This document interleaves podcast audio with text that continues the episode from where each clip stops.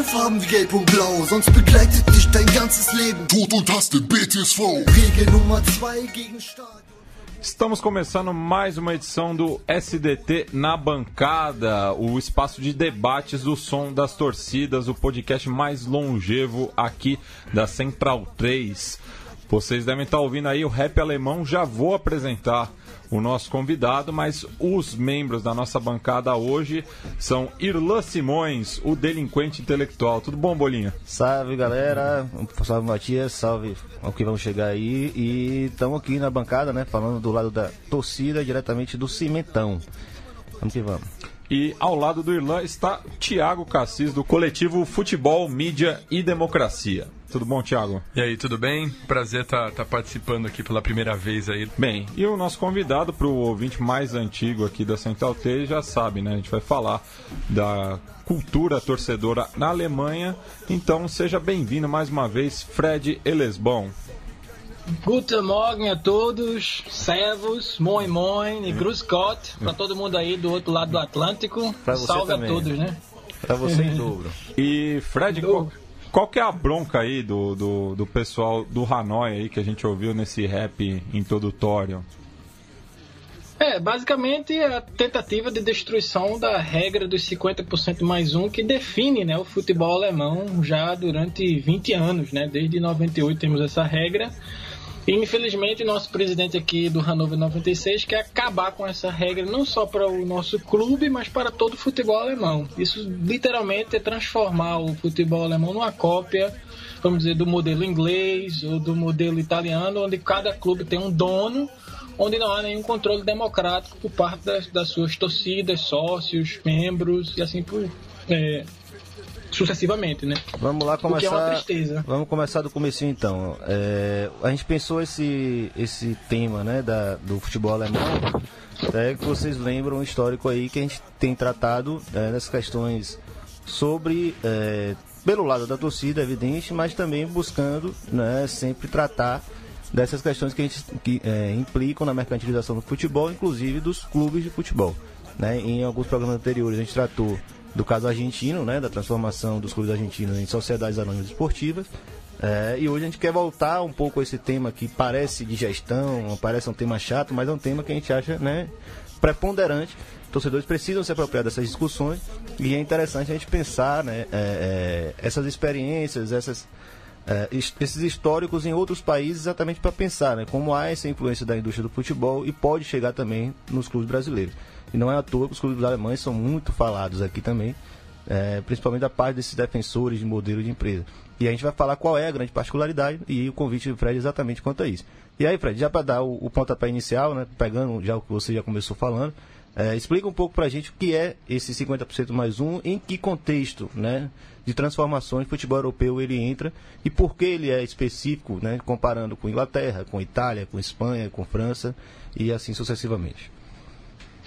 Bem, é, assim, sendo bem é, resum, res, é, resumidamente, significa apenas uma regra específica do, é, do futebol alemão, passada 20 anos atrás, em 1998, pela DFB, a Federação Alemã de Futebol, que proíbe que é, conglomerados, que o capital, uh, se, o, os clubes sejam vendidos a um determinado proprietário ou investidor. Ou seja, você transformava os clubes de o que, eles, o que nós chamamos aqui na Alemanha de EFAL, de Eintracht Verein, ou seja, de uma sociedade desportiva é, sem fins lucrativos, para uma sociedade anônima é, do ponto de vista comercial. Então essa regra ela proíbe que se alguém quiser investir no, em algum clube do futebol alemão, ela, ela tenha mais, a, é, mais que 50% mais um, ou seja, 50% mais um tem que ficar na mão dos sócios, para que tenha um controle democrático em cima desse capital. Ou seja, quem quiser investir, quem quiser comprar, colocando entre aspas, algum clube, ele só pode comprar uma parte, 49%, para que você possa investir o seu dinheiro, quiser revender ou quiser, vamos dizer, é, encontrar rendite, né, como se diz em, em alemão, mas você não, é, não vai ter a palavra final. A palavra final fica sempre na mão dos sócios, e aí, dependente de clube para clube, é, vai ter esse controle democrático em cima desse investidor. Então, é um, é um, é um meio de meio termo entre a total privatização dos clubes e, vamos dizer, a total é, controle, vamos dizer, democrático dos clubes por parte dos seus sócios. Então, 50% mais um é meio que um controle, assim, quase que é, central entre esses capitais e os seus membros. Existe um velho. E isso é, é, define o futebol alemão da, de, de, é muito mais antigo do que o próprio futebol. Existe um velho ditado aqui na Alemanha que diz: Treffen sich drei äh, Deutsche gründen sie einen Verein, que significa se você juntar três alemães, você automaticamente vai fundar um clube. Para você ter ideia, 44% da sociedade alemã ela é membro de algum clube, seja ele qual for, seja clube de boliche, clube de colecionador de selo, de canto erudito, o, o que você tiver de, vamos dizer, de hobby, as pessoas vão se organizar é, institucionalmente através dos clubes. Então o clube de futebol não seria diferente. E esses clubes devem respeitar os seus membros. Por isso que é alienígena para um torcedor alemão, para um sócio alemão, você ter um dono. Mesmo que você coloque muito dinheiro no clube, invista e, e crie, vamos dizer, grandes é, times de futebol, você ainda pertence a um clube e o torcedor ele tem essa, essa, essa, essa ligação orgânica com o seu clube, não é simplesmente um torcedor. Por isso essa, essa ânsia, vamos dizer, quase, é, quase que cultural do torcedor alemão de pertencer a determinados clubes, inclusive seus clubes de futebol. É, e pegando um gancho né, nessa relação com a comunidade né, do, do torcedor alemão, da, das pessoas da Alemanha em geral, e aí me apoiando inclusive num livro que eu estava lendo, eu não sei como se fala é, Thor, Thor é gol em alemão, né? Eu sei como é que é gol da Alemanha é. em português sete vezes seguidas, mas Thor, mas Thor eu, não, Thor eu não sei pronunciar, eu já vi que você tem um belo alemão aí. É, é um livro do, do Uli Hesse. E, bom, e ele fala um pouco sobre essa característica tradicional do torcedor alemão de, de, de, uma, de um certo amadorismo e uma questão anticomercial. É, então eu queria saber de você como se dá justamente essa resistência do torcedor alemão em relação à tentativa de, de, por exemplo, é, sobrepor aí o 50 mais 1, por exemplo. É, isso é anterior ao futebol. É isso, é isso que. É, se você querer estudar o futebol alemão sem estudar a sociedade alemã, você vai ficar meio que míope em relação às influências, vamos dizer, endógenas que existem na sociedade alemã em relação às suas formas culturais, entre elas o futebol. Por exemplo, o Código Civil alemão, ainda vigente, é de 1900 e ele rege, inclusive, os clubes e a forma como os clubes são organizados. Ou seja, você não pode simplesmente fundar um clube. Digamos que, a, sei lá, nós da Central 3 queremos fundar um clube de podcasters, entendeu? Que só, as pessoas que são entusiastas, que fazem podcasts, que escutam podcasts, vão se organizar num, num determinado clube. A gente chama Central 3 EFAL com, ao modo alemão. O Código Civil de 1900 vai regir como a gente vai fazer isso. Então a gente precisa de um estatuto, a gente precisa de um presidente, a gente precisa de um tesoureiro, a gente precisa, a gente precisa de regras minimamente democráticas para que o Código Civil aprove o status de EFAL. Isso vem da Idade Média. Os primeiros clubes alemães eram, eram os Schützenvereins, que eram clubes de caça onde caçadores se reuniam e, tinham, e formavam seus estatutos e tinham que policiar, vamos dizer, esse controle social entre os seus co, o que eles chamam de Genossenschaft, a sua camaradagem, né? Então o alemão, o, o futebol alemão, ele não é alheio a isso. Ele vai estar diretamente relacionado a isso. Ele não vai, é por isso que a Bundesliga é uma liga tão recente comparado às outras ligas, vamos dizer, profissionais do futebol europeu, como a Premier League. É, é, o, o, campeonato inglês já se profissionaliza, é, vamos dizer, há mais de um século. A, a, a, a profissionalização alemã só vem no, nos anos 60 e 70, entendeu? É algo muito mais recente, porque o, a, a, ideia de você ter um clube é uma ideia que você vai simplesmente respeitar o seu hobby como tal profissionalmente você vai, você vai ser outra coisa. Você vai ser professor, você vai ser engenheiro, você vai ser mecânico. Mas o seu EFAL, o seu clube, é algo que vai estar relacionado ao seu é, bem-estar, vamos dizer, pós-trabalho. Então, por isso que não pode ser algo profissional em si. É, é, é algo sequer alheio, vamos dizer, no, no, no na língua alemã. Pra, é, resumidamente, por exemplo, existe uma palavra em alemão que sequer existe tradução que chama Feierabend, que é a festa da noite. Isso é quando você termina o trabalho. Quando você sai do trabalho cansado, você quer uma faia você quer simplesmente festejar o fim do trabalho. Então, quando você vai para um estádio de futebol, você quer festejar tudo aquilo que você já encara vamos dizer, de forma tão é, o nome aqui é alforria. profissional. alforria. a carta de alforria diária que você tem quando você sai do trabalho. Ô, ô, e por sinal, vai, vai, vai surgir ainda o Sindicast, viu? O sindicato do, dos podcasts. Opa.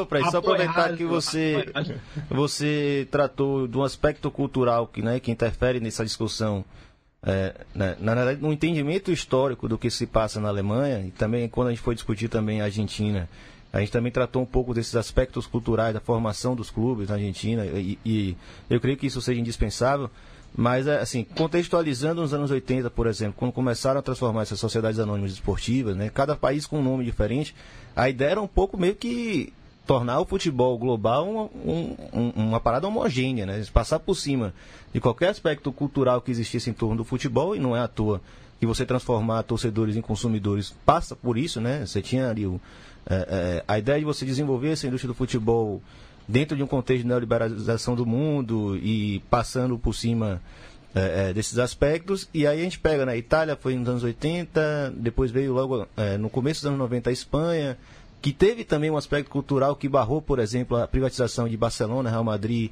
e Bilbao. Então, é, é bem interessante a gente analisar é, como há essa interferência, por mais que a ideia seja a globalização e a, a, tornar o mundo um, um, lugar homogêneo, né? exatamente para fim de mercado.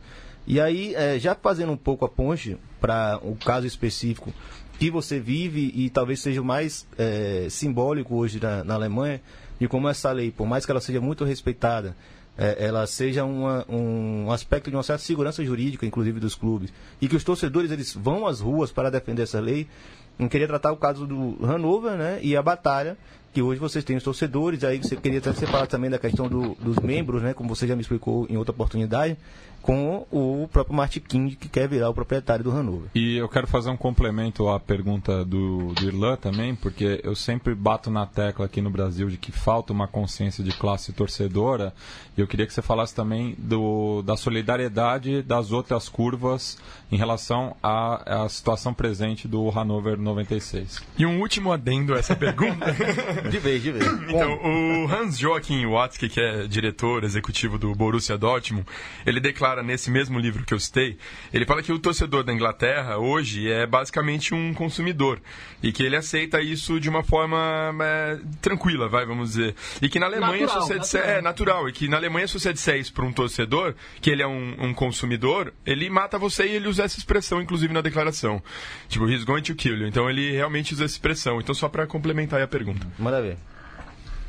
É, em relação a Martin King e sobre essa solidariedade que não é só nacional, é, é uma solidariedade internacional, porque o, o, os olhos, vamos dizer, do torcedor mundial hoje é, não é só mais sobre o seu próprio umbigo. As pessoas ligam para o que está ocorrendo no, vamos dizer, no gramado vizinho. Então a gente tem mensagens de solidariedade, vamos dizer, não só nacionalmente, do sul da Alemanha, do norte, do leste, do oeste, mas a gente tem na França, na Escandinávia, em Portugal, no, no, último derby de Lisboa, estava lá uma faixa enorme em, em alemão, para que nós aqui na, na, na Alemanha entendemos essa, é, possamos entender essa solidariedade internacional, porque é um, se, se essa regra cai e se esse modelo alemão cai, vai ser o último, vamos dizer, bastião, vamos dizer, da resistência torcedora no Velho Continente. Porque se você olhar para todos os lados, entendeu? Para a liga inglesa, para a liga italiana, para a liga francesa, todos esses, esses é, essas ligas já foram privatizadas. Claro que tem umas exceções aqui e ali, como no caso do Barcelona e do, e, e do Real, por, por questões, vamos dizer, quase que estatais de segurança do Estado, mas o resto né, 90%, 80% dos torcedores desse, desses, dessas ligas já foram, já, a vaca já foi pro brejo. Então, é, é, lógico que nós aqui na Alemanha não queremos que matar a única vaca, vamos dizer, que sobrevive ainda na mão dos torcedores. Então, no caso do, do Hannover 96, é, é simbólico porque se a, a vaca do, do Hanover vai pro brejo, vai o resto da Alemanha inteira, porque a regra cai, entendeu? Não dá para fazer uma, cal, uma, uma, regra onde a exceção cai para um, e aí onde passa um boi, entendeu? Passa uma boiada. Então, o, o que aconteceu com o Hanover? E, e quando o, o, o Martin Kinder sumiu, em 97, o Hannover estava, vamos dizer, no seu pior momento da história. Se encontrava na terceira divisão alemã, quase insolvente em dívidas e mais dívidas. E aí, quase que com milagre, ele é eleito para ser o presidente do Hannover, eleito pelos seus sócios. E ele é um grande magnata, vamos dizer, da cidade. Ele é, tem uma fortuna de quase 600 milhões de euros. Ele é o maior magnata da audiologia e do Kind Group, uma empresa especializada em, em fabricação de aparelhos auditivos que vende para o mundo inteiro. Ele está na lista dos 200 pessoas mais ricas do país. Então, assim, em termos de, de incisão de capital e de management, né, usando o vocabulário deles, é, ele resgatou o clube da terceira divisão para a segunda divisão e para estabilizar na primeira divisão, inclusive colocando em, dois, em 2018 na, na Europa League durante duas, é, vamos dizer, temporadas seguidas. Então, durante esses 20 anos, ele, ele teve quase que um monopólio, vamos dizer, da base, é, vamos dizer, de sócios do Hannover. Mas houve esse é, vamos dizer, o lado positivo, mas não houve um, um custo para isso, um custo alto. Por exemplo, durante esses 20 anos houve um ataques suce é, é, sucessivos à cultura torcedora em Hanover. Por exemplo, como a proibição de utensílios para apoio, como bandeiras, instrumentos, megafones, é, pirotecnia, é, uma estrutura do, do clube extremamente antidemocrática, ele simplesmente não escutar, vamos dizer, esses controles democráticos que a 50, dessa regra dos 50% mais um permite, com a própria Assembleia de Sócios. E agora ele quer simplesmente acabar com essa regra, porque essa regra escrita em 98 permite que, se você patrocinar um clube por mais de 20 anos, você pode entrar numa regra de exceção, que é que entra o Wolfsburg, que pertence à Volkswagen, o Hoffenheim, e não? O, Dietmar Hopp. O, Hoff, o, o, Hoffenheim, que entra com, com o Dieter Hopp da, da, da SAP, e o Leverkusen. Erroneamente, eu vejo muitos jornalistas brasileiros colocarem o Red Bull nessa história. O Red Bull não é, não quebrou essa regra. O Red Bull, por mais, vamos dizer. Bizarro? É, bizarro e odiado que seja, o Red Bull respeita a regra de 50% mais um, porque ele tem basicamente sete sócios e que todos os sócios são basicamente o board of directors da Red Bull. Você tem que pagar 100 todos mil euros. Todos austríacos, eu acho, inclusive, não? Exatamente. Não, nem tanto, porque é um conglomerado internacional, entendeu? Hum. Já virou uma multinacional. E, e, mas então seria uma espécie de naming rights, não, não é necessariamente a, a propriedade do clube. Não chega a ser é naming rights também porque eles driblaram até esse mecanismo. Porque... É, ele, ele, ele, ele, basicamente usou a regra, esse, a regra para se fantasiar de clube, mas é, é mais que naming rights. Eles, o clube pertence literalmente ao à corporação. O problema é que nominalmente é um clube com sete membros apenas, entendeu? Ah, entendi. Mas, mas assim, ele quer, o Martin Kidd aqui em, Hanover, ele quer quebrar, é, entrar nessa cláusula de exceção, argumentando que ele foi o principal patrocinador, vamos dizer, do Hanover durante esses 20 anos. O que não é verdade, a gente aprovou no tribunal em Cela o Tribunal Estadual de Itzela, da Baixa Saxônia, de que ele não, é o, não foi o principal patrocinador. Ele foi um grande management, de, realmente de conseguir é, patrocínios, de ter contatos, ter esse networking de, vamos dizer, ele agora entrou para o, o, o, conselho do clube, o Gerhard Schroeder, que, que agora virou um grande lobista da Gazprom, do, do, do governo Putin, né? Uhum. Então, então ele tem esse, esse, esse, esse networking de grandes, vamos dizer, é, empresários e patrocinadores e investidores. Mas ele mesmo, ele como pessoa física, com 600 milhões de euros, vamos dizer, de patrimônio, ele não investiu, não foi em nenhum momento desses 20 anos o principal patrocinador do clube. Por isso que ele não pode quebrar essa regra. E ele já tentou duas vezes, e teve agora recentemente o pleno da DFB, da, da Federação Alemã de Futebol, para que ele quebrasse a regra. E é, majoritariamente os membros é, definiram, pressionado pelos seus torcedores, com esse grande movimento de solidariedade nacional e internacional, para que a regra não fosse quebrada. Aí Chegou a Assembleia é, é, Anual dos Sócios, uma, o milagre aconteceu. Durante 20 anos ele sempre monopolizou como o grande salvador da pátria, o grande salvador do Hanover, devido a esse resgate que ocorreu em 97. Pela primeira vez na Assembleia Geral dos Sócios ele perdeu. Ou seja, a maioria dos sócios, 548 disseram não entendeu? Em Assembleia Geral ao, à performance da diretoria, inclusive ele, e contra 543 que votaram a favor na aprovação da diretoria. Por isso que novas uh, eleições já estão marcadas para o próximo ano, para o próximo pleito. Ô, é como se ele perdesse o voto de confiança, vamos dizer, do parlamento, entendeu? Que bom. É, só até pegando um pouco desse caso específico aí do Hanover, que a gente nota né, que não é um, um, um mar de rosa na Alemanha e a disputa é real e é, concre é, é, é intensa. Né? Eu lembro que também teve o caso de que o próprio Martins jogou é, para o conjunto da Bundesliga, você pode até corrigir algum, algum, algum aspecto que eu falo errado aqui, mas jogou e, e na, nesse conjunto da Bundesliga os clubes, né, obviamente a diretoria dos clubes é, se recusou a aceitar a quebra da regra dos 50% mais um. E aí, é, até para aproveitar nesse gancho também, de fazer como que a relação cultural também está intrínseca nesse debate, na Argentina o processo é meio parecido também. Né? Maurício foi derrotado num processo bem parecido, que levou para a AFA, os clubes se recusaram, mas o que na verdade a gente percebe é, é um receio imenso da, das diretorias desses clubes, exatamente com a sua própria base. Eles estão se prejudicando junto à sua própria base. Então, eu queria que você falasse um pouco assim, como é que tem sido essa organização e aí, obviamente, citando é, as duas organizações que existem hoje na Alemanha, é, além da, da, solidariedade internacional, que, que a gente é, já ouviu falar, né, que é a organização dos é, Fran Project e a organização que congrega os ultras na Alemanha. É, assim, nem tudo é o mar de flores na Alemanha. Existem vários problemas. Por exemplo, um problema grande que a gente está tá encontrando é o preço dos ingressos. Apesar de a gente ter é, o preço dos ingressos bastante barato em relação às outras ligas, como a liga inglesa, ou a liga é, italiana, ou a liga francesa e tudo mais, é, ele, ele é camuflado, porque esses ingressos baratos são só para os, os, uh, os as, as bancadas em pé onde a maioria das vezes você não, quis, não, pode comprar porque está tá, é, reservada para os, os, os que têm os tickets de temporada ou os sócios do clube. Por exemplo, o Hannover tem um estádio para 49 mil pessoas, mas o ingresso barato mesmo só são só 10 mil, que é a, a curva norte. E essa curva norte está 100% dedicada aos seus sócios e às pessoas que têm o, o ingresso da temporada. Então, se é, você quiser. É o caso Corinthians e Palmeiras aqui no Brasil, né? Bem parecido. É popular, é, setor tive... popular, mas não é popular.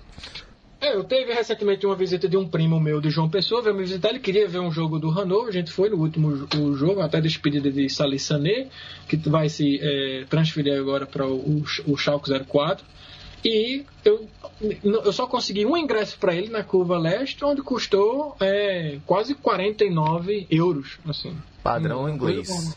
Padrão inglês. Ou seja, então, essa ideia de que o ingresso é barato, aspas, é barato para o sócio, é barato para quem tem o ticket da temporada, mas para o torcedor sazonal que vem, é complicado, então nem tudo são flores.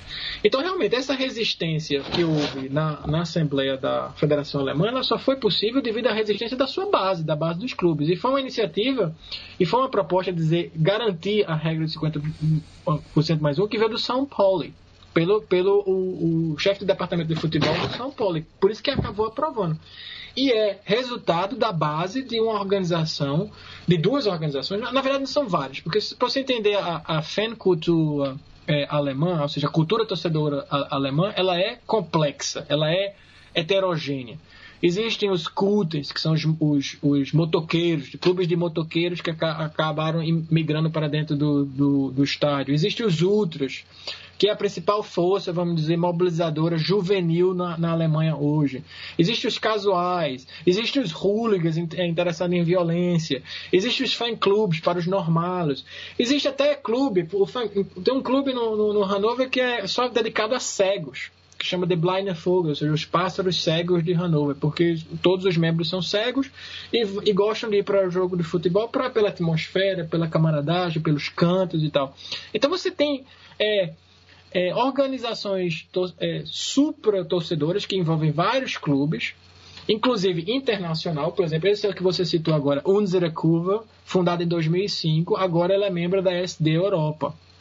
Que é o, a Supporters Direct Europa, que é a maior organização de torcedores na Europa para coordenar esse tipo de protesto, esse tipo de solidariedade, não só do ponto de vista nacional, mas do ponto de vista internacional. Né?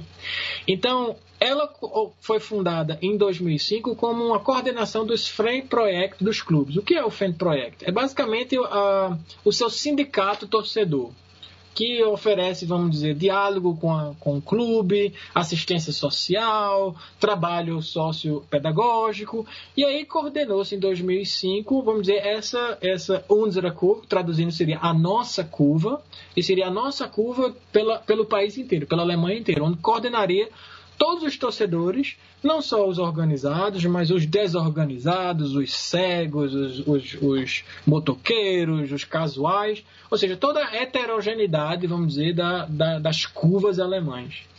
E em 2001, paralelo a isso, já estava uh, uh, sendo organizado o que, era, o que era chamado em 2011, em 2001, desculpe, o Pro é, 1530, que era o que? Era uma organização de grupos de ultras, de torcedores organizados, aspas, de ultras alemães para fazer vários protestos nos estádios para garantir que todos os jogos fossem no sábado às três e meia porque tava essa loucura de colocar é, jogo no domingo, jogo às 6 horas, jogo na sexta, agora a gente está tendo jogo na Bundesliga na, na segunda. Já em 2001, já havia esse, esse, esse debate dentro dos outros para dizer, não, a nossa frente tem que ser pelo um horário único no sábado, às 3h15. Essa organização evoluiu para vir o ProFans, porque a demanda virou mais do que apenas o horário dos jogos, mas várias outras, outras coisas. E ela foi é, evoluindo, inclusive, para formas institucionais como congressos. Já foi organizado três congressos onde vários outros da, da, Alemanha inteira se reúnem numa cidade para debater ações conjuntas. O primeiro foi em 2012 em Berlim, o segundo foi em 2014 também em Berlim e o último em 2016 aqui em Hannover. Eu participei de todos esses congressos e a discussão foi essa. A única forma de você combater todas essas desmandes do futebol, é, vamos dizer, comercial, é com a organização nacional e internacional dos torcedores. Porque se ficar só um reclamando no seu próprio clube, não vai dar certo. Não vai sequer, vamos dizer, oferecer, nenhum tipo de resistência para quem, quem está, para quem é muito mais poderoso, entendeu? Perfeito. É, inclusive é o que a gente fala aqui no Brasil, né? Que a gente tem hoje uma grande dificuldade de colocar torcedores no mesmo é, de clubes diferentes que vão tratar desses assuntos. É, então é, é até um aprendizado também que fica aí da questão alemã. Fred, a gente já está chegando no final. É, a gente tem uma, uma, questão aqui de Alcísio Canete, né, que é um parceiro da gente aqui do podcast lá do B do Rio, que bem interessado também em futebol europeu. É, e a, não é necessariamente sobre a questão do 50% mais um, modelo de gestão alemão, mas é, tem uma incidência em torno disso porque é, é, óbvio que você sempre vai falar de modelo de gestão apontando, quando você quer defender, por exemplo, clubes privatizados, você vai apontar para os resultados financeiros e os resultados esportivos. Né? Na Alemanha nós temos, vocês têm clubes é, financeiramente supostamente estáveis, mas o resultado esportivo está sendo concentrado todo no Bayern de Munique. Então a pergunta dele é um pouco em torno disso. Eu vou dar o play aqui e você depois já responde. Oi Fred, tudo bem? Aqui é o Alcísio, lá do B do Rio, podcast aqui da casa também. Lá a gente fala sobre política, mas como eu gosto bastante de futebol europeu, me deram um espacinho aqui para fazer uma pergunta. É, eu queria saber como é que vem aí na Alemanha essa verdadeira idiosincrasia apresentada pelo Bayern de Munique, que ao mesmo tempo é esse time extremamente canibalizador da própria liga, né? Pegando jogadores de várias equipes e enfraquecendo a competição interna é, da Bundesliga, mas ao mesmo tempo é um clube extremamente generoso é, em salvar os outros clubes. Apoiou muito a campanha de, salva, de salvamento do São Paulo, né, da Hetten. Hetter é, a, a, apoiou muito a campanha do Borussia Dortmund e salvou, a, salvou diretamente ou indiretamente, através de amistosos e tudo mais, é, uns seis ou sete clubes na Alemanha. Então, assim, é, como é que fica essa relação do público com esse esse paizão pro bem e pro mal dentro da Bundesliga.